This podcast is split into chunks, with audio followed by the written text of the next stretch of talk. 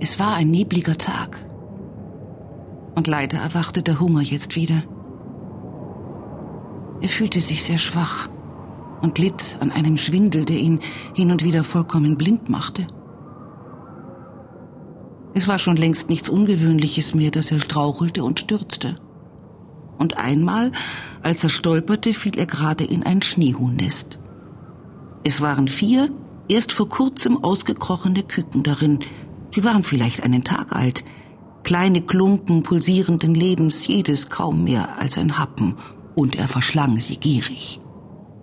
Er steckte sie sich lebendig in den Mund, zerkaute sie wie Eierschalen zwischen seinen Zähnen. Das Muttertier schlug unter lautem Gekreisch auf ihn ein. Mit seinem Gewehr als Keule versuchte er, den Vogel zu erschlagen, aber das Tier entkam. Montag, der 21. Januar 1924. In Gorki bei Moskau bittet der 53-jährige, durch mehrere Schlaganfälle gelähmte, hilflose Lenin seine Frau Nadjeshda Krupskaya, ihm aus einer Erzählung von Jack London vorzulesen – die Liebe zum Leben. Er schleuderte ihm Steine nach, und es gelang ihm, einen Flügel zu zerschmettern. Aber der Vogel entflatterte, bevor er ihn fangen konnte, lief den verstümmelten Flügel nachschleppend fort, während er ihn humpelnd verfolgte. Stunden später um 6.50 Uhr stirbt Wladimir Ilyich Lenin, der charismatische Gründer des ersten sozialistischen Staates der Welt, der UdSSR. Мумия на Красной площади. Die Mumie vom Roten Platz. Feature von Günter Kotte. Im Oktober 1917, im dritten Jahr des Ersten Weltkrieges, hatte er und seine Genossen allen voran der Volkskommissar und Erfinder der Roten Armee Leo Trotzki mit vielen Millionen Goldmark aus der Schatulle des deutschen Kaisers einer Revolution in Petrograd handstreichartig zum Sieg verholfen – und damit am Schlaf der Welt gerührt. Auch die Reise aus Lenins Züricher Exil im plombierten Zug durch Deutschland nach Petrograd hatte ihm die Majestät spendiert. Mit der Absicht, dass die Revolutionäre des Zaren Russland in ein Chaos stürzen würden. Für den deutschen Kaiser die Hoffnung auf einen Kriegsgegner weniger. Lenin übertölpelte die Übergangsregierung. Einer seiner ersten Erlasse war der zur Erschießung der Familie des Zaren. Ein Jahr später zwangen die Folgen eines Pistolenattentats der Sozialrevolutionärin Fanny Kaplan den gesundheitlich angeschlagenen Lenin von Moskau nach Gorki zu wechseln, einem 50 Kilometer entfernten ehemaligen Fürstensitz. Selbst die größten Spezialisten der internationalen Ärzteschaft, unter ihnen Professor Förster, der Leibarzt der Familie Krupp, konnten die fortschreitenden Gefäßverengungen nicht aufhalten. Schon ein Jahr vor Lenins absehbarem Tod hatte Josef Wissarionowitsch Stalin beschlossen, die sterblichen Reste für die Ewigkeit haltbar zu machen und für Lenin ein Mausoleum auf dem Roten Platz in Moskau zu errichten. Damit setzte er sich über alle Einwände der Familie und vieler führender Genossen hinweg. Aus Lenins letztem Zuhause wurde 1949 eine Gedenkstätte. Und aus dem beschaulichen Ort Gorki wurde Gorki Leninsky, Anna, eine charmante Russin, führt heute durch die letzten Lebensjahre des geliebten und gehassten Russen, der nach dem gregorianischen Kalender am 22. April 1870 als Wladimir Ilyich Ulyanov, Sohn eines zaristischen Beamten und einer deutschstämmigen Mutter, in Simbirsk an der Wolga geboren wurde. Sein vier Jahre älterer Bruder Alexander wird später ein Attentat auf den Zaren versuchen und wurde mit 21 Jahren hingerichtet. Lenin wollte einen anderen Weg gehen.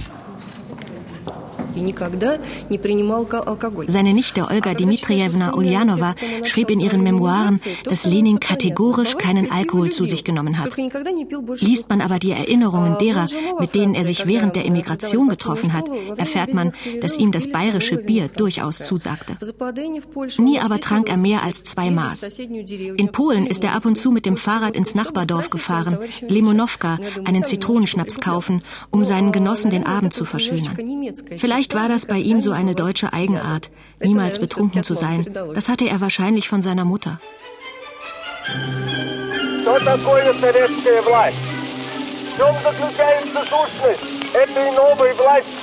Wladimir Ilyich Lenin aus seiner Rede März 1919. Was heißt Sowjetmacht?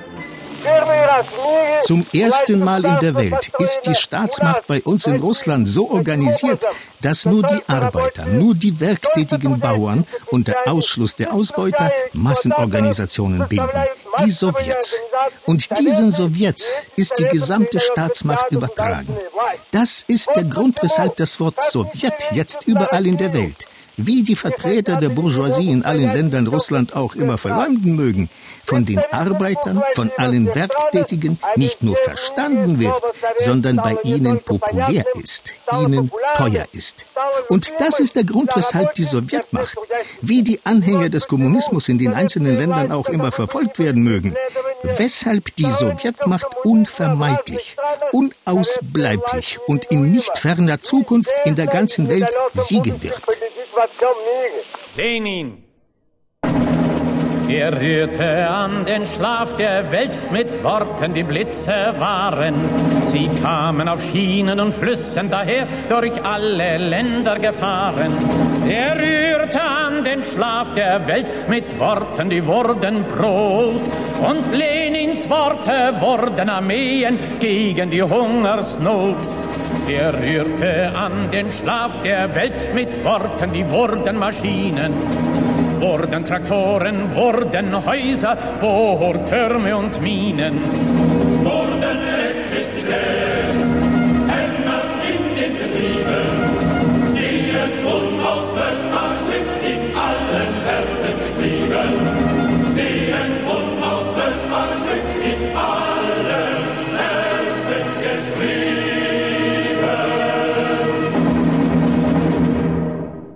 Wer vermöchte zu sagen, was Sowjetrussland für uns gewesen ist? schreibt der französische Schriftsteller André Gide 1936. Mehr als die Heimat, die wir uns wählten. Ein Beispiel war sie, ein leuchtendes Vorbild. Meine erste Begegnung mit Lenin war im Klassenzimmer in der Grundschule in Bülow, einem kleinen Kaff im Sächsischen, von 300.000 in der DDR stationierten Sowjetsoldaten behütet. Das war 1957. Ich war damals acht. Und Lenin hing als Foto an der Wand. Und neben ihm hingen noch Mao Zedong, Walter Ulbricht und Nikita Sergejewitsch Khrushchev. Das Bild von Stalin hatte der Schulleiter persönlich entfernt und dabei genuschelt, es braucht einen neuen Rahmen. Stalin hatte ausgedient. Mir gefiel Lenin am besten. Er hatte so listige Augen. Ich wäre sofort mit ihm gegangen. In unmittelbarer Nähe des ehemaligen Herrenhauses, das im frühen 19. Jahrhundert für die Adelsfamilie der Durassows mit einem altklassizistischen Parkensemble in Gorki erbaut worden war und nach der Oktoberrevolution durch die Bolschewiki beschlagnahmt wurde, schmückt eine monumentale Skulptur das Parkidyll. Lenin wird zu Grabe getragen. Dieses Denkmal ist sehr interessant. Geschaffen wurde es von dem berühmten sowjetischen Bildhauer Sergei Merkurow nach der Totenmaske Lenins und dem Abdruck beider Hände, die Merkurow eigenhändig noch in der Nacht seines Todes angefertigt hatte. Also in der Nacht vom 21. zum 22. Januar. Daran hatte er sechs Stunden gearbeitet. Danach hat er 20 Jahre gebraucht, bis diese Skulptur fertig war. Mehrere Skizzen und Projekte zu diesem Denkmal belegen das. Und Lenin sieht ziemlich ungewöhnlich aus. Am 23. Januar 1924, als man den Sarg mit dem Leichnam heraustrug, war sehr starker Frost, unter 30 Grad. Lenins Torso aber ist auf diesem Denkmal nur halb bedeckt und ähnelt mehr einem buddhistischen Mönch.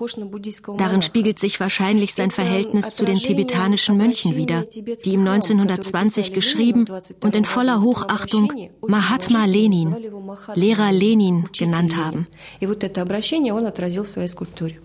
Die Einrichtung des zweistöckigen Herrenhauses, in dem Lenin von seiner Frau Nadjeshda Krupskaya und seiner Schwester Maria über fünf Jahre lang versorgt wurde, ist unverändert.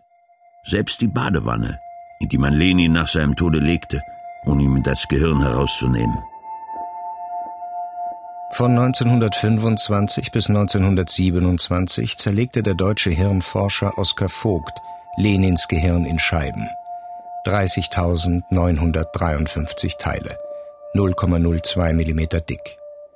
1929 teilte er der Welt mit, dass ganz klar ein scharfer Unterschied zwischen der Struktur des Gehirns von Lenin und der Struktur gewöhnlicher Gehirne vorhanden sei. Lenin war also ein Genie, und Vogt bekam für seine Arbeit nicht nur ein üppiges Honorar von der Sowjetmacht, sondern auch ein eigenes Institut. Das Institut für Hirnforschung in Moskau, in dem auch heute noch Lenins Gehirn in Formaldehyd aufbewahrt wird und nach wie vor zu Forschungszwecken herhalten muss. Schon 1924 sagte der Volkskommissar Leo Trotzki einen neuen Menschen für den Sozialismus voraus, der sich sowohl geistig als auch körperlich vervollkommnen werde. Der Mensch wird unvergleichlich viel stärker, klüger und feiner. Sein Körper wird harmonischer, seine Bewegungen werden rhythmischer und seine Stimme wird musikalischer werden. Die Formen des Alltagslebens werden dynamische Theatralität annehmen. Der durchschnittliche Menschentyp wird sich bis zum Niveau des Aristoteles, Goethe und Marx erheben. Und über dieser Gebirgskette werden neue Gipfel aufragen. Moskau auf dem Roten Platz. Vor dem Mausoleum eine Riesenschlange. Ich bin Mitglied einer Reisebüro-Delegation und könnte mich vordrängeln. Ich tue es nicht, ich stelle mich hinten an. Vor mir steht ein alter Mann, der erzählt sich etwas in seinen Bart und erwartet meine Zustimmung. Ich hebe bedauernd die Schultern, sage ihm Nieponimayo, Niemiecki, Berlin. Da lächelt er mich an, dreht sich herum und ruft nach vorn Товарищи, внимание, вот этот из Berliner. Macht Platz, Genossen, für den da, der kommt weit her aus Berlin. Er will mit uns Genossen zusammen zu Lenin.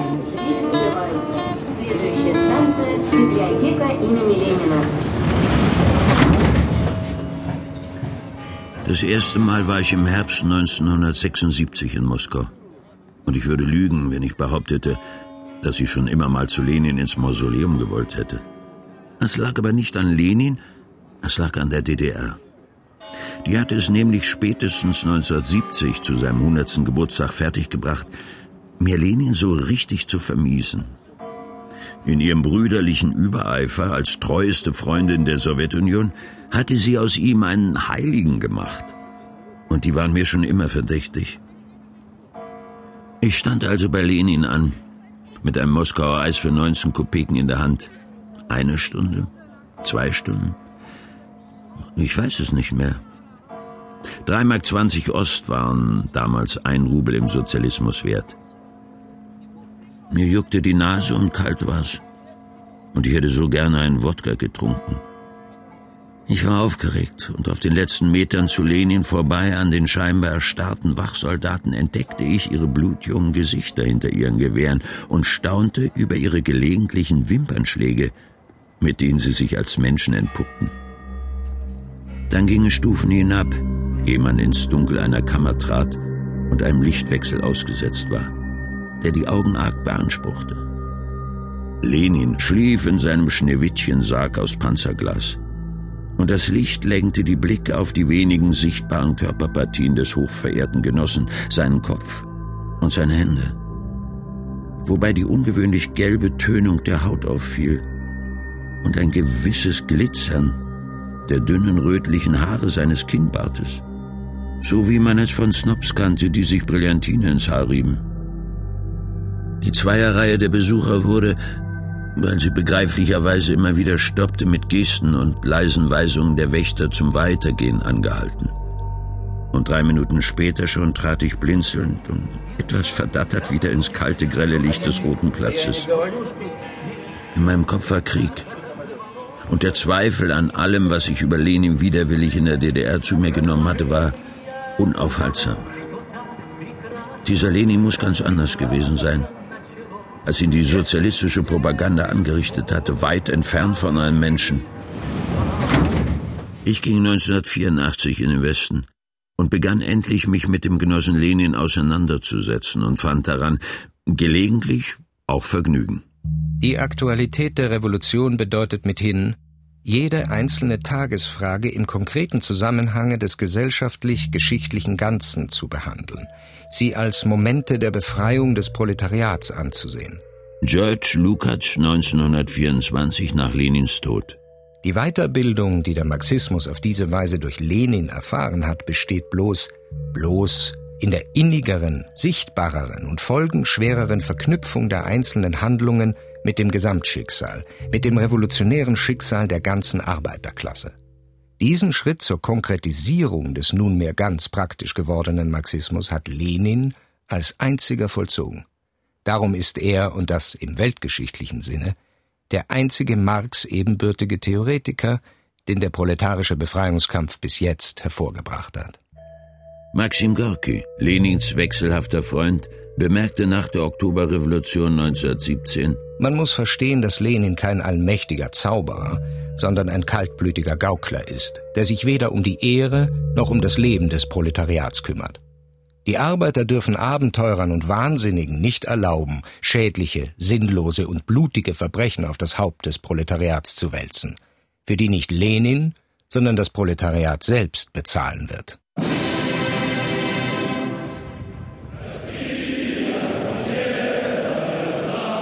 Am 31. Dezember 1991, 67 Jahre nach Lenins Tod, hörte auch die Sowjetunion auf zu existieren.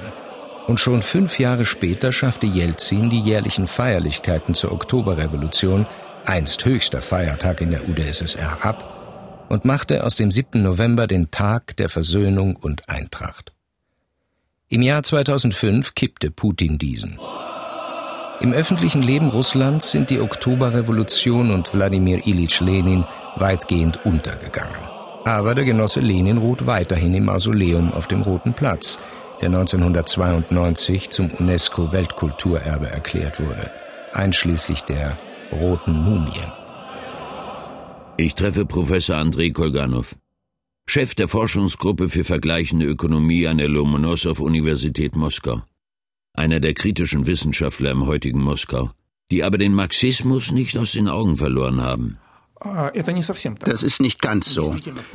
Wahr ist, dass im Alltag eines modernen russischen Menschen kaum jemand in seinen Erinnerungen zur Oktoberrevolution zurückkehrt. Dennoch erinnert man sich an die Oktoberrevolution. Und für viele Menschen ist sie Ausgangspunkt vieler Ereignisse, die zur Entstehung der Sowjetunion geführt haben. Die Sowjetunion aber spielt im historischen Gedächtnis des russischen Volkes eine sehr große Rolle. Obwohl Lenin und die Oktoberrevolution irgendwo in den Hintergrund geraten sind, sind sie dennoch nicht vergessen. Deutlich älter als Kolganov ist Alexei Alexandrowitsch Machley. Er ist 78, war Oberst in der Sowjetarmee und ist unaufhaltsam in der Geschichte der Sowjetunion unterwegs im Zentrum für gesellschaftliche und politische Studien. Der Umfang seiner Vorbereitungsmappe auf unser Gespräch erinnert mich an Tolstois Roman Krieg und Frieden. Die Rolle Lenins bei der Revolution von 1917 ist groß, aber nicht eindeutig in der Geschichte des russischen Staates. Das begründet sich meines Erachtens dadurch, dass Lenin in der Geschichte des russischen Staates eine Figur von so großem Ausmaß ist, dass seine wahre historische Bedeutung möglicherweise erst in 100 Jahren verstanden wird. Und auch dann wird der Streit um ihn nicht verstummen, wie er heute in Russland um Ivan den Schrecklichen oder Peter den Großen, die ja Jahrhunderte von der Gegenwart trennen, nicht verstummt. Mit jeder neuen Generation, mit jeder neuen komplizierten Wende in Russland werden im Bild Lenins immer neue Züge hervortreten. Je mehr Zeit vergeht, desto stärker unterscheidet sich der lebende Lenin von dem geschönten Bild, das man aus propagandistischen Zwecken von ihm gemalt hat. Der große russische Dichter Majakowski hat diesbezüglich tiefgreifende Worte gefunden. Kurz und bis zum letzten Augenblick ist uns das Leben Uljanows bekannt. Doch lange wird man über das Leben des Genossen Lenin schreiben und neu schreiben müssen. Wir sind sehr oft hier. Praktisch jedes Jahr. Wir besuchen Lenin. Es sind bewegende Eindrücke. Wir buchen sogar unsere Flüge so, dass wir nicht montags in Moskau ankommen. Denn da ist das Mausoleum geschlossen. Wir kommen hierher, um uns vor Lenin zu verneigen.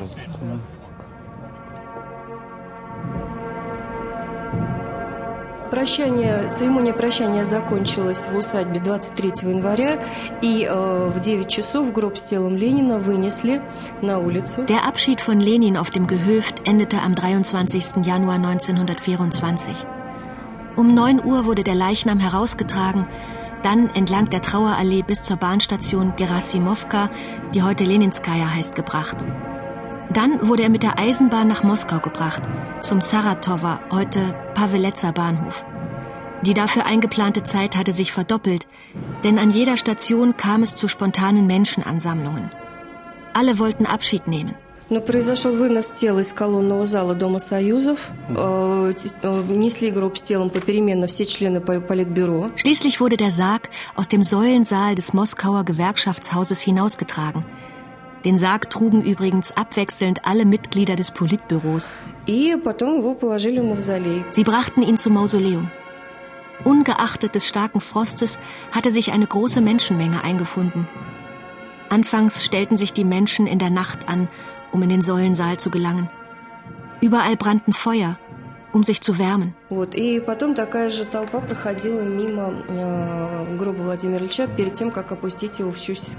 Dann drängte sich eine große Menge am Sarg vorbei, bevor dieser ins Mausoleum kam, das ja erstmal ein provisorischer Bau war, viel kleiner als heute, aber auch in Würfelform. Die Trauer im Riesenreich war überwältigend. Lenin war tot. Und wie sollte es ohne ihn in der großen Sowjetunion weitergehen? Stalin wusste wie.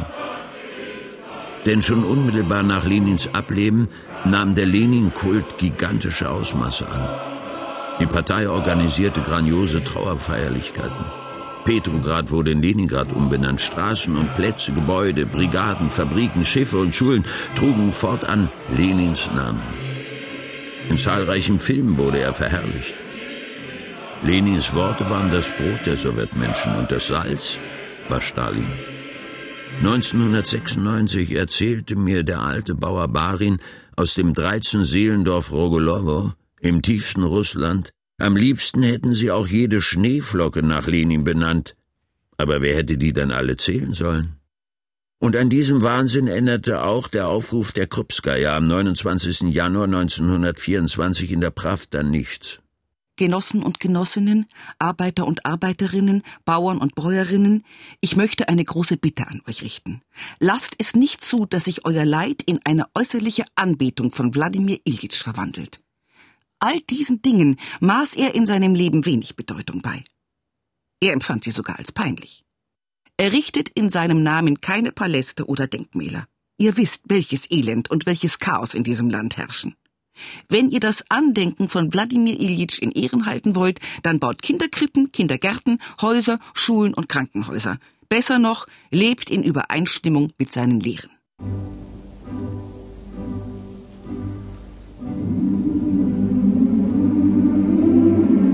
Das erste Mausoleum war klein, bestand aus Eichenholz und war ein Provisorium. Im Sommer 1924 wurde ein größeres errichtet, das in Form und Größe dem heutigen entsprach, aber immer noch aus Eichenholz war. 1930 dann baute man ein stabiles Gebäude aus Stein. Im Zweiten Weltkrieg musste das Mausoleum mit Holz verkleidet werden, zum Schutz vor deutschen Luftangriffen. Lenins Leichnam wurde im Juli 1941 in einer Geheimaktion des NKWD nach Tjumen Westsibirien evakuiert. Die Ehrenwache zog jedoch weiterhin vor dem Moskauer Mausoleum auf, damit die Auslagerung nicht bekannt wurde. Der einbalsamierte Genosse überstand den großen Vaterländischen Krieg außergewöhnlich gut, weil man sich in Tjumen, ohne Besuchszeiten berücksichtigen zu müssen, intensiv um seinen Zustand kümmern konnte. 1945 kehrte der tote Lenin ins Mausoleum zurück. Die Temperatur im Inneren des Sarkophags wurde weiterhin auf 7 Grad Celsius gehalten, die Luftfeuchte gering und ebenfalls konstant. Der Biochemiker Professor Ilya Spassky hatte von 1934 bis 1952 an der Haltung von Lenins Leichnam mitgearbeitet. Er war der Assistent von Professor Warabjow und Professor Boris Spassky, seinem Vater, dem es gelungen war, nicht nur eine Leiche vor dem Verfall zu bewahren, sondern sie so zu konservieren, dass sie völlig lebensecht wirkt.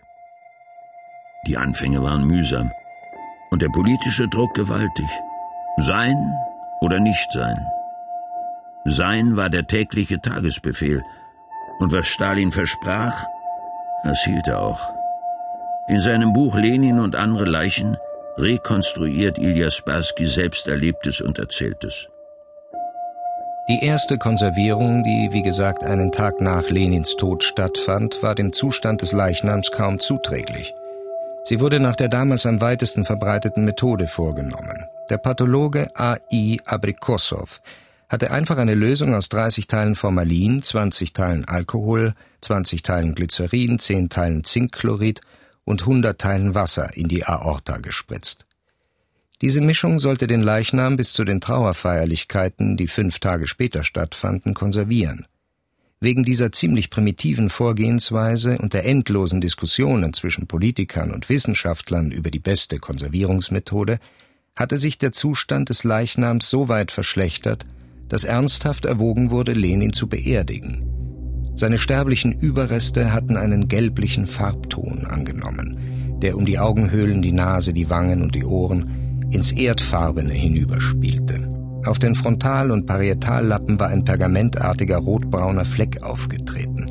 An der Stelle, wo man den Schädel zur Entnahme des Gehirns geöffnet hatte, war die Haut einen Zentimeter breit eingesunken. Das Gehirn wurde ja in einem eigens zu diesem Zweck gegründeten Institut erforscht. Die Nasenspitze war mit dunklen Pigmentpunkten übersät und die Nasenflügel hatten nur noch die Dicke eines Blatt Papiers. Die Augen waren leicht geöffnet und eingefallen. Auch die Lippen klafften leicht auseinander und ließen die Zähne des Toten deutlich sehen. Auf den Händen waren braune Flecken aufgetreten und die Fingernägel hatten einen bläulichen Ton angenommen. Mir ist rätselhaft, auf welche Erfahrungen die zu dieser Aufgabe gezwungenen sowjetischen Gelehrten überhaupt zurückgreifen konnten. Der deutsche Pathologe Dr. Thomas Decker meint dazu, ich denke, die Haupterfahrung gab es schon, und zwar durch Mumifikation, mehr oder weniger zufällige Erhaltung von Verstorbenen. Äh, insbesondere, wir kennen ja Mumifizierung vor allen Dingen aus Ägypten, insbesondere in, in Wüstengebieten kommt durch Trockenheit und ständigen Wind, kommt es zu solchen äh, Mumifikation. Im 19. Jahrhundert hat man da bei der Erhaltung von Leichen enorme Fortschritte gemacht. Man hat festgestellt, dass Formalin eine erhebliche dehydrierende Wirkung hat, dass also Gewebswasser entzogen wird und damit eine gute Erhaltung erzielt werden kann und hat damit mit unterschiedlichen Beimengungen zum Formalin äh, das noch verbessern können. Also äh, bestimmte Alkohole wurden zugesetzt, um die Farbe besser zu erhalten. Glycerin wurde zugesetzt, um die Konsistenz eher lebensähnlich zu erhalten.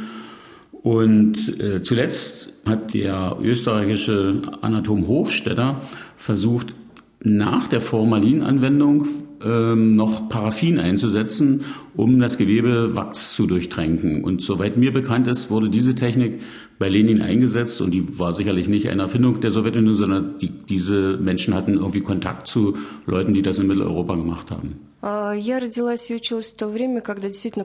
wurde in einer Zeit geboren, in der man die Lehren Lenins sehr geachtet hat. Ich war auch Oktoberkind, Pionier und sogar Komsomolzin. Uns hat man gelehrt, dass Lenin ein Führer war, seine Lehren die einzig wahren gewesen sind. Leider ist Russland ein Land der Übertreibungen. Damals hat man in der Tat aus Lenin eine Ikone gemacht, die man anbeten musste. In der postsowjetischen Zeit schlug die Situation ins Gegenteil um. Lenin wurde vom Sockel gestoßen und fortwährend beschimpft. Das betrifft alle seine Ideen und Errungenschaften aus der Sowjetmacht. Aus der Geschichte muss man vor allem Lehren ziehen und den gesunden Kern finden.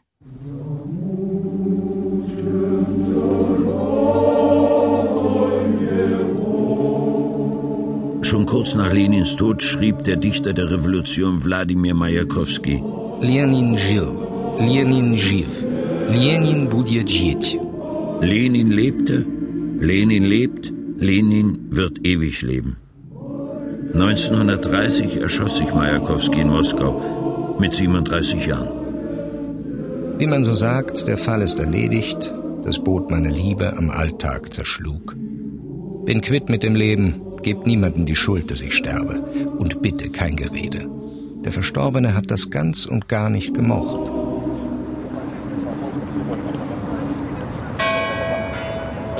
Grund für verschärfte Sicherheitsmaßnahmen am Mausoleum war auch der versuchte Anschlag vom 19. März 1934. Ilya Spassky. Der Attentäter, ein gewisser Mitrofan Nikitin, der in einer Sowchose im Umland von Moskau als Bauer arbeitete, betrat das Mausoleum als einfacher Besucher, zog einen einfachen Revolver aus der Tasche und wurde, als er das Feuer auf Lenins Leichnam eröffnen wollte, gerade noch von den Mausoleumswachen überwältigt. Gleichwohl gelang es ihm irgendwie, sich mit einem Kopfschuss zu töten. Bei der Durchsuchung seiner Wohnung fand das NKWD einen Brief, in dem Nikitin die Schrecken der Hungersnot 1933 schildert. Was ich gesehen habe, spottet jeder Beschreibung.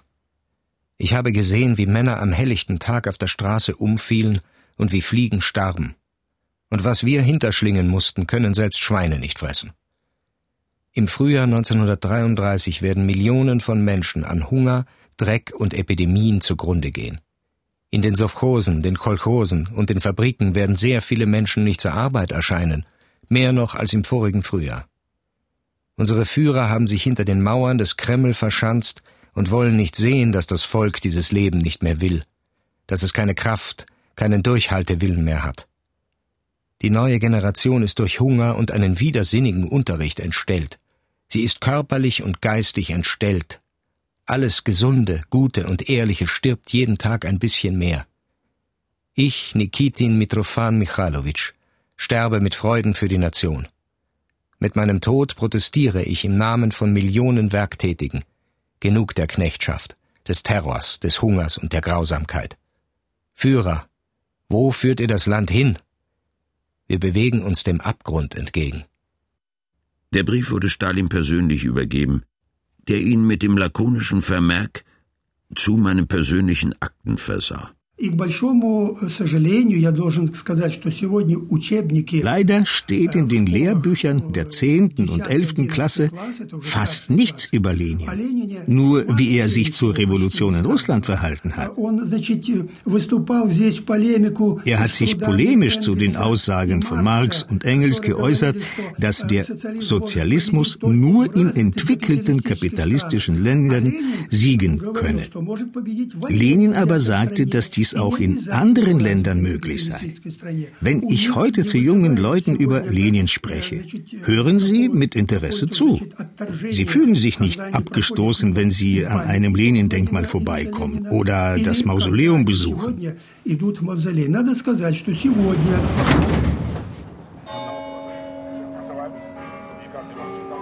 Oktober 2016 40 Jahre nach meinem ersten Besuch im Mausoleum kostet ein Moskauer Eis inzwischen über 50 Rubel. Auch die Öffnungszeiten des Mausoleums haben sich geändert. Nur von Dienstag bis Donnerstag ist geöffnet. Dazu noch Sonnabend. Und nur von 10 bis 13 Uhr. Der Eintritt ist nach wie vor frei.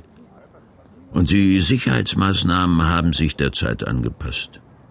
Auf dem Roten Platz scheint die Sonne und die aufdringlichen Fotografen verlangen 5 Euro, das sind 350 Rubel für ein Foto mit einem lebendigen Lenin oder Stalin-Double in Originalkostüm und Maske. Stalin und Lenin zusammen auf einem Bild kosten natürlich mehr. Heutzutage muss man keine zwei Stunden mehr vor dem Mausoleum anstehen. Trotzdem zögere ich, den Genossen Lenin wiederzusehen. Mir ging der russische Februar 1921 durch den Kopf. Die Rote Armee schlägt den Matrosenaufstand von Kronstadt blutig nieder. Auf dem Land führt die gewaltsame Beschlagnahme der Ernteerträge im Zuge des Kriegskommunismus zu zahllosen Bauernaufständen. In Tambov werden auf Befehl Lenins 100.000 hungernde Bauern niedergemetzelt, weil sie sich weigern, ihr Getreide abzuliefern. I. Zwarski Ich stehe vor dem Mausoleumsbau aus dunkelrotem Granit und trete durch das Portal aus schwarzem Labradorstein ins Innere.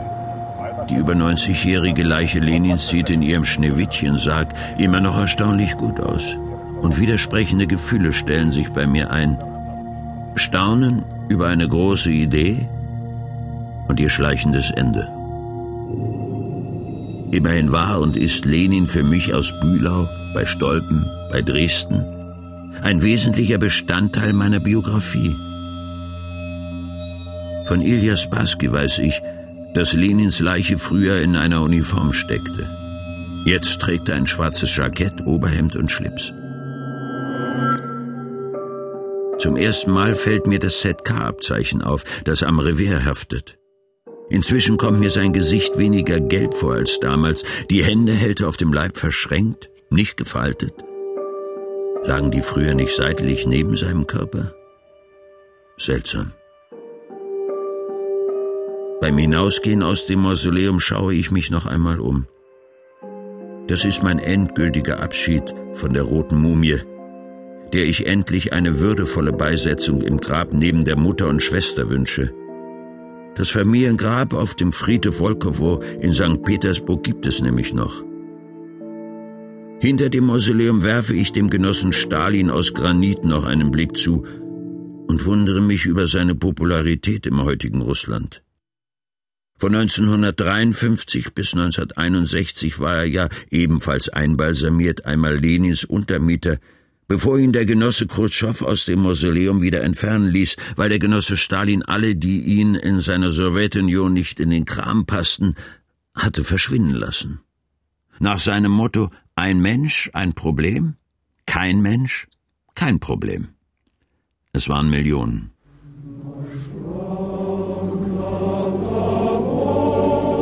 Der Genosse Stalin hatte auch ganze Arbeit geleistet, was die Auslöschung seines Vorgängers Lenin betraf. Da er ihn mit seinem Lenin-Kult so entmenschte und entrückt hatte, dass die Völker der Sowjetunion und vor allem die Russen diesen Massenmörder Stalin mehr liebten und ihn dann als Toten mehr vermissten als den eigentlichen Geist des Roten Oktobers, diesen Wladimir Ilyich Ulyanov, nachdem es keinen Anführer mehr vom Grade seiner Bildung gab der in so vielen Sprachen lesen und sprechen konnte. Russisch, Schwedisch, Deutsch, Französisch, Englisch und Polnisch. Keiner dieser Führer, die all die Jahrzehnte später oben auf der Tribüne des Mausoleums standen und dieser einbalsamierten Lenin-Leiche quasi auf dem Kopf rumtrampelten, konnten ihm nur annähernd das Wasser reichen. Stalin, Khrushchev und Brezhnev. War das das Gesetz dieser Doktrin? der Abstieg der Führer ins Banale sehr schlichter Gemüter? Die Instandhaltungskosten des toten Lenin belaufen sich jährlich auf etwa 1,5 Millionen Dollar. Früher hat die KPDSU diese Aufwendungen getragen. Heute erledigen das primär private Sponsoren, die ihr Geld vorwiegend mit der Mumifizierung reicher Mafiosis verdienen. Wer etwa 40.000 Dollar hinblättert, kann seine Leiche beinahe genauso schön herrichten lassen wie die, der Mumie vom Roten Platz. Und nun habe ich doch noch Appetit auf eine Soljanka mit Sahnehaube und gehe ins Kaufhaus Gumm. Die wirkliche Situation der russischen Revolution erschöpfte sich nach wenigen Monaten in der Alternative Sieg der Konterrevolution oder Diktatur des Proletariats. Kaledin oder Lenin. Rosa Luxemburg. Die russische Revolution. 1918. Was eine Partei in geschichtlicher Stunde an Mut, Tatkraft, revolutionärem Weitblick und Konsequenz aufzubringen vermag, das haben Lenin, Trotzki und Genossen voll aufgeleistet. Lenin und Trotzki haben anstelle der aus allgemeinen Volkswahlen hervorgegangenen Vertretungskörperschaften die Sowjets als die einzige wahre Vertretung der arbeitenden Menschen hingestellt. Aber mit dem Erdrücken des politischen Lebens im ganzen Lande muss auch das Leben in den Sowjets immer mehr erlahmen. Ohne allgemeine Wahlen, ungehemmte Presse- und Versammlungsfreiheit, freien Meinungskampf erstirbt das Leben in jeder öffentlichen Institution, wird zum Scheinleben, in der die Bürokratie das allein tätige Element bleibt. Die russische Revolution von 1917 galt als Aufbruch in die Utopie. Ein Beispiel war sie, ein leuchtendes Vorbild, schrieb André Gide. Auf sie konzentrierten sich die Sehnsüchte von Millionen Menschen weltweit. Sie setzte schier grenzenlose Energien und Fantasien frei. Fast alles schien möglich. Doch dann trat an die Stelle von Aufklärung und Emanzipation die Rationalität und Logik der Macht. Der Utopie folgte die Dystopie.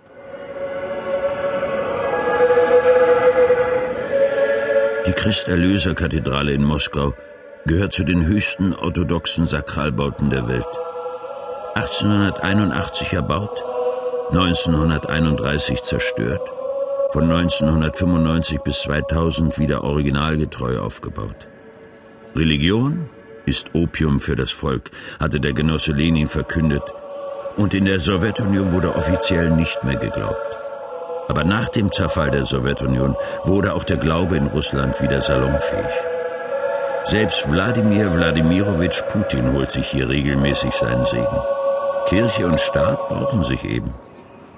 Ich hatte mir die höchsten Autoritäten der Moskauer orthodoxen Kirche anders vorgestellt, nicht so entgegenkommend, so gesprächsbereit, so offen. Der erste Priester der Christerlöser-Kathedrale, Vater Michail Ryazantsev, hat mich vom Gegenteil überzeugt. После революции nach der Revolution wurde die Kathedrale wie auch die Kirche insgesamt dem Staat, einem Ministerium unterstellt. Natürlich wurde jegliche materielle Unterstützung der Kirche verweigert.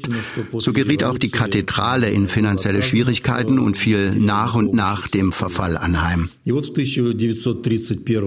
so beschloss die Sowjetregierung 1931, dieses Gotteshaus abzureißen und an dieser Stelle ein grandioses Gebäude, den Sowjetpalast, zu errichten.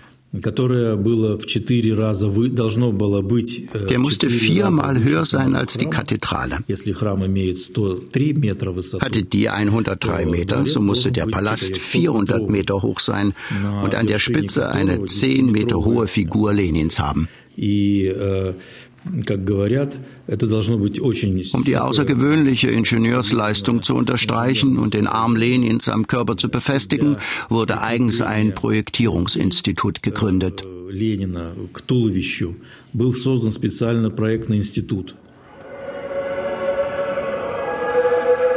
Und erzählt wird, dass von Lenins Hand in über 400 Meter Höhe ein Flugzeug starten sollte. Ziel? Die lichte Zukunft des Kommunismus. Das soll selbst Stalin zu viel gewesen sein. Aber erzählt wird in Russland viel.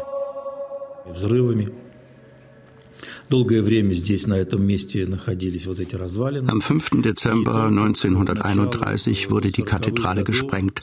Lange waren hier nur Trümmer. Erst Anfang der 40er Jahre hatte man aufgeräumt und um die Baugrube einen Betonring für den künftigen Palast der Sowjets gelegt.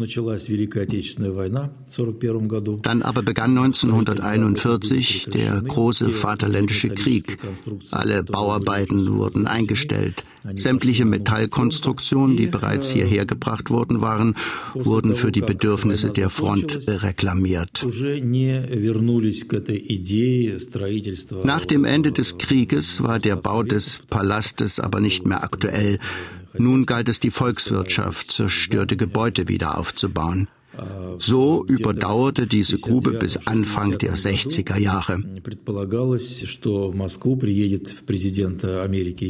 Als es 1959 oder 1960 hieß, dass der amerikanische Präsident Eisenhower nach Moskau kommt, begann man Moskau in Ordnung zu bringen. Khrushchev wurde vorgeschlagen, an dieser Stelle ein Freiluftschwimmbad zu errichten. Das wurde getan, aber Eisenhower ist, wie wir wissen, nicht gekommen. Das Schwimmbad überstand einige Jahrzehnte. Erst Anfang der 90er Jahre war es nicht mehr zu halten. Und wieder stellte sich die Frage, was tun an diesem Ort? Eine Rekonstruktion des Bades kam nicht in Frage weil alles bereits mit Chemikalien, mit Chlor kontaminiert war. Zu der Zeit tendierte die öffentliche Meinung aber schon in Richtung Wiederaufbau der Erlöserkathedrale. Obwohl Lenin schon lange kein Idol mehr in Russland ist, heißt die Metrostation nach wie vor Lenin-Bibliothek. Und der Genosse Lenin ruht nach wie vor im Mausoleum auf dem Roten Platz, in dem er sieben Anschläge als toter Mann überlebte, den letzten 1996. Die internationale Neugier auf den weltbekannten Anführer des Proletariats ist geblieben, und daran ändert auch der Zerfall der Sowjetunion nichts. Wollte man alles von und über Lenin lesen, hören und anschauen, würde das zwei Jahre dauern. Auf der Skala der beliebtesten Russen ist der Genosse Lenin allerdings inzwischen ganz weit nach unten gerutscht. Der Genosse Stalin hat ihn längst überholt. Schließlich hat er den großen Vaterländischen Krieg gewonnen. Warum glaubt der Mensch eigentlich? Auf einer Bank neben dem Karl-Marx-Denkmal, auf dessen Kopf sich ein fetter Vogel ungeniert entleerte und dabei auf das Bolschoi-Tater vis-à-vis schaute, erklärte mir das eine alte Frau, der drei Finger an der rechten Hand fehlten, so Wenn du niemanden mehr hast, der dir auf Erden zuhört, bleibt dir nur noch der liebe Gott. Amen. Ich heiße Igor Mitzev, bin Rentner, seit 1977 Kommunist, bin niemals aus der Partei ausgetreten und habe gegen den Zerfall der Sowjetunion protestiert. Ich war einer der Delegierten auf dem Parteitag der Neugründung der Kommunistischen Partei Russlands. Ich war Lehrer und später Journalist in der kommunistischen Presse. Von der Ausbildung her bin ich Philosoph. Deshalb weiß ich, dass es die physische Existenz eines Menschen gibt, aber auch seinen Platz und sein Leben in der Geschichte. Hegel ist auch nicht mehr da, aber seine Dialektik lebt wie auch die Ideen Lenins. Und die leben nicht, weil sie mit einem konkreten Menschen verbunden sind. Sie leben, weil sie beschreiben, was auf unserem Planeten insgesamt und in Russland im Einzelnen vor sich geht. Aus dieser Sicht lebt Lenin, leben seine Ideen natürlich, solange bis der Kapitalismus gestürzt ist.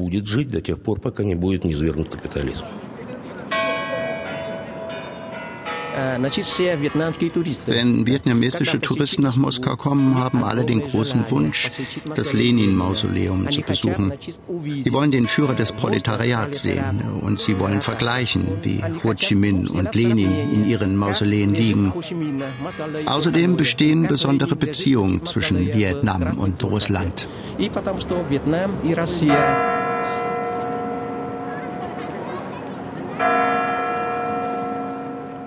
Brauchen die Russen Lenin noch? Laut schwankenden Umfragen votieren derzeit 40 Prozent der Russen für Lenins Verbleib im Mausoleum. Circa 30 Prozent wollen, dass er neben seiner Mutter in St. Petersburg endlich beigesetzt wird. Und der Rest möchte, dass er für immer verschwindet. Putin ließ unlängst verkünden, dass keine Umbettung Lenins vorgesehen sei. Und natürlich stellt sich da die Frage, ob der UNESCO-Titel auch ohne die rote Mumie aufrechtzuerhalten ist. Jüngst erschien in einer russischen Zeitschrift eine Meldung, in der es um das Klonen von Lenin ging. Eine zweite Ankunft ist möglich, wurde den Lesern versichert, denn die DNA des großen Revolutionärs sei in gutem Zustand. Но мы провели die Frage der Umbettung steht heute nicht. Das kommt später. Auf dem Roten Platz ist ja nicht nur Lenin, sondern sind auch viele seiner Kampfgefährten beigesetzt.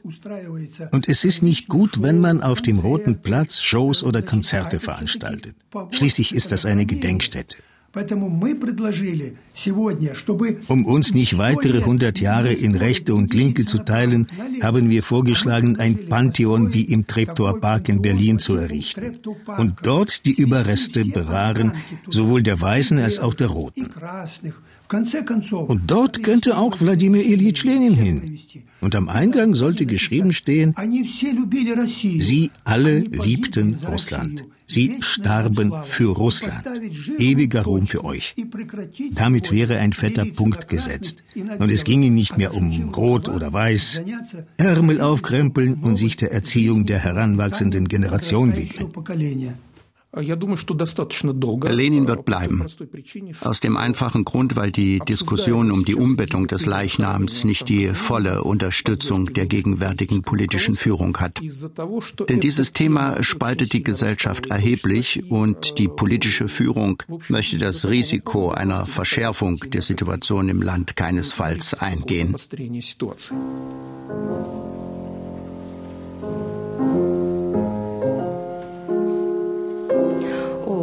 Музыкальные вкусы Ленина я вполне разделяю. Ему очень нравилась музыка Вагнера. Lenins Musikgeschmack teile ich voll und ganz.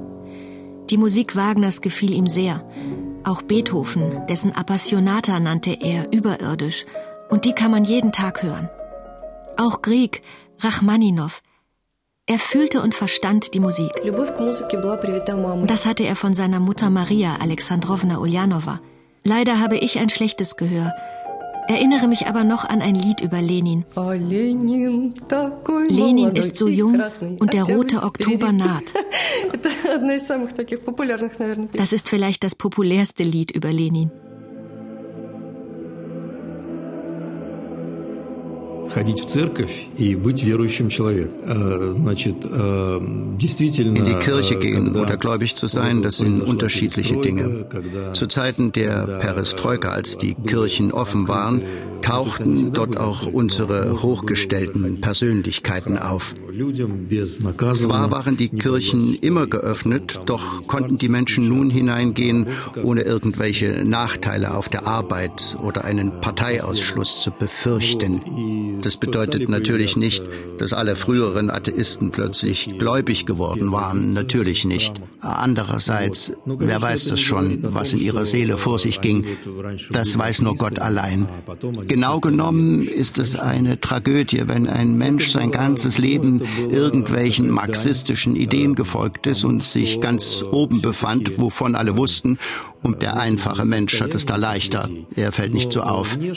Ich glaube, Gott weiß um das innere Befinden dieser Menschen. Sicher, äh, sie kamen nun in die Kirchen, standen nun ganz vorne bei den christlichen Feiertagen. Das heißt aber nicht, dass sich ihre Taten verändert haben und nun im Einklang mit den christlichen Geboten sind. Я бы этого не сказал. Lenin-Bilder, unter denen ihre Träger einst wie Winzlinge erschienen, oder Losungen, die auf den 100. Geburtstag der Oktoberrevolution 2017 hinweisen, sucht man im Stadtbild Moskaus vergebens. Nur die Souvenirhändler vor dem Roten Platz machen weiter ihre Geschäfte mit den großen oder kleinen Lenins und den kleinen und großen Stalins. Und wenn es den deutschen Kaiser Wilhelm II., der den Genossen Lenin mit viel Kalkül unter die Arme gegriffen hatte, nicht gegeben hätte, hätte es die Oktoberrevolution und den Genossen Lenin vermutlich so auch nicht gegeben. Aber es gab nun mal den Genossen Lenin und die Oktoberrevolution. Und da floss eben auch Blut, viel Blut. Heiner Müller gibt zu bedenken, die Grundfrage, die darin steckt, ist sicherlich sehr ungemütlich. Und auf die weiß ich auch keine Antwort. Die Grundfrage ist nach wie vor, dass Geschichte nicht stattfindet ohne Opfer und dass man nie ausrechnen kann, welches Opfer schon zu viel ist. Und er verweist auf Lenin. In einem Handgemenge kann man nicht genau berechnen, welcher Schlag zu wenig und welcher schon zu viel war. Und die Geschichte ist nun mal ein Handgemenge. Und Maxim Gorki klagte damals, man habe es gar nicht mit einer Revolution zu tun, sondern mit einem Pogrom der Habgier des Hasses und der Rache. Natürlich hätte ich auch gern gewusst, was an dem Genossen Lenin im Mausoleum noch echt und was unwirklich ist. Immerhin liegt er da schon über 90 Jahre. Ich fuhr also an den Stadtrand von Moskau und hatte kein gutes Gefühl. Ich war verabredet mit dem Chef eines international agierenden Beerdigungsunternehmens mit Sitz in Deutschland das sich angeblich um den Zustand des Revolutionsführers kümmert. Ich wartete und dann tauchte Viktor doch noch aus der Dunkelheit auf und sah so gar nicht wie ein ehrwürdiger Bestatter aus, eher wie ein Fußballfan von ZSKA Moskau. Viktor schlug vor, sich bei McDonalds niederzulassen. Das ist alles Quatsch. Wir haben mit dem Genossen Lenin unmittelbar gar nichts zu tun. Wir kümmern uns um den Außenbereich des Mausoleums. und ich bitte dich, keine Aufnahmen zu machen. Um die Instandhaltung des Genossen kümmert sich ausschließlich eine Spezialabteilung, die direkt dem Kreml untersteht. Aber die werden dich mit Sicherheit nicht empfangen. Dann schwiegen wir noch eine Weile und beobachteten das Treiben bei McDonalds. Ein kleiner Junge hatte sich seine Cola über dem Pullover gekippt Und eine Dame am Nebentisch schmatzte genüsslich und ich hätte so gerne eine Bielomor-Kanal geraucht. Wir verabschiedeten uns und Viktor verschwand wieder in der Dunkelheit, aus der er gekommen war und rief noch, an Russland zweifelt der Verstand. An Russland muss man einfach glauben. Und der Genosse Lenin ist in einem guten Zustand. Вы знаете, вообще Wissen Sie, nach christlichem Brauch muss der Körper bestattet werden. Das ist meine persönliche Meinung. Wie mit Mao in China hat man mit Lenin eine Ikone geschaffen. Das ist dumm. Alles entscheidet unsere Regierung. Was der Präsident beschließt, wird sein. Sir Winston Churchill, 8. September 1942. Über Lenin. Unerbittliche Rache, die tiefgefrorenen Ressentiments entspringt, unter einer vernünftig sachlichen, gut gelackten Oberfläche verborgen. Seine Waffe, die Logik. Seine Gesinnung, Opportunismus. Seine Zuneigungen, kalt und weit wie das Nordpolarmeer. Sein Hass, strikt wie die Schlinge des Henkers. Seine Mission, die Welt zu retten. Seine Methode, sie in die Luft zu jagen. Hehre Grundsätze, aber stets bereit, sie zu ändern, um zu töten oder um Erfahrungen zu machen. Schicksale und ihre Folgen, russische Rüpelei und Menschenliebe. Dabei ein guter Ehemann, ein höflicher Gast, glücklich, wie seine Biografen uns versichern, wenn er das Geschirr spülen oder ein Baby schaukeln durfte. Ebenso köstlich amüsiert, sich an einen Auerhahn anzupirschen, wie einen Kaiser zu schlachten. Lenins Rache galt keiner speziellen Person. Nur widerwillig ließ er sich mit der Notwendigkeit konfrontieren, einen Mensch zu töten. Das quälte ihn.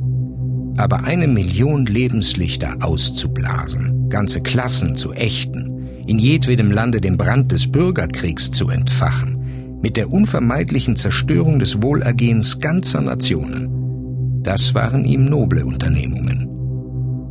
Kurz vor seinem Tod mit 53 Jahren gestand Lenin, es scheint, ich habe mich vor den Arbeitern Russlands sehr schuldig gemacht. Unklar ist bis heute, wie lange der endgültige Verfallsprozess des toten Genossen im Mausoleum, der am 22. April 2017 147 Jahre alt geworden wäre, noch aufhaltbar ist. Diese sogenannte Erhaltung besteht ja darin, dass natürliche Prozesse so weit gebremst werden, dass sie fast gestoppt werden. Und die Betonung liegt auf fast. Wir bekommen eben keinen komplett mikrobenfreien Raum. Das müsste so sein. Wir bekommen keinen komplett kalten Raum. Wir bekommen keinen komplett wasserfreien Raum. Am ähnlichsten würde das wahrscheinlich in einer Vakuumsituation im Weltall sein. Aber auch da denke ich, ist der Prozess nicht komplett aufzuhalten. Nach irgendeiner längeren dann natürlich Zeit würde es zum kompletten Zerfall kommen. Und so wird es auch mit Lenin geschehen. Also das ist absehbar, dass, äh, dass Lenin sich irgendwie auflöst. Da bin ich ganz sicher.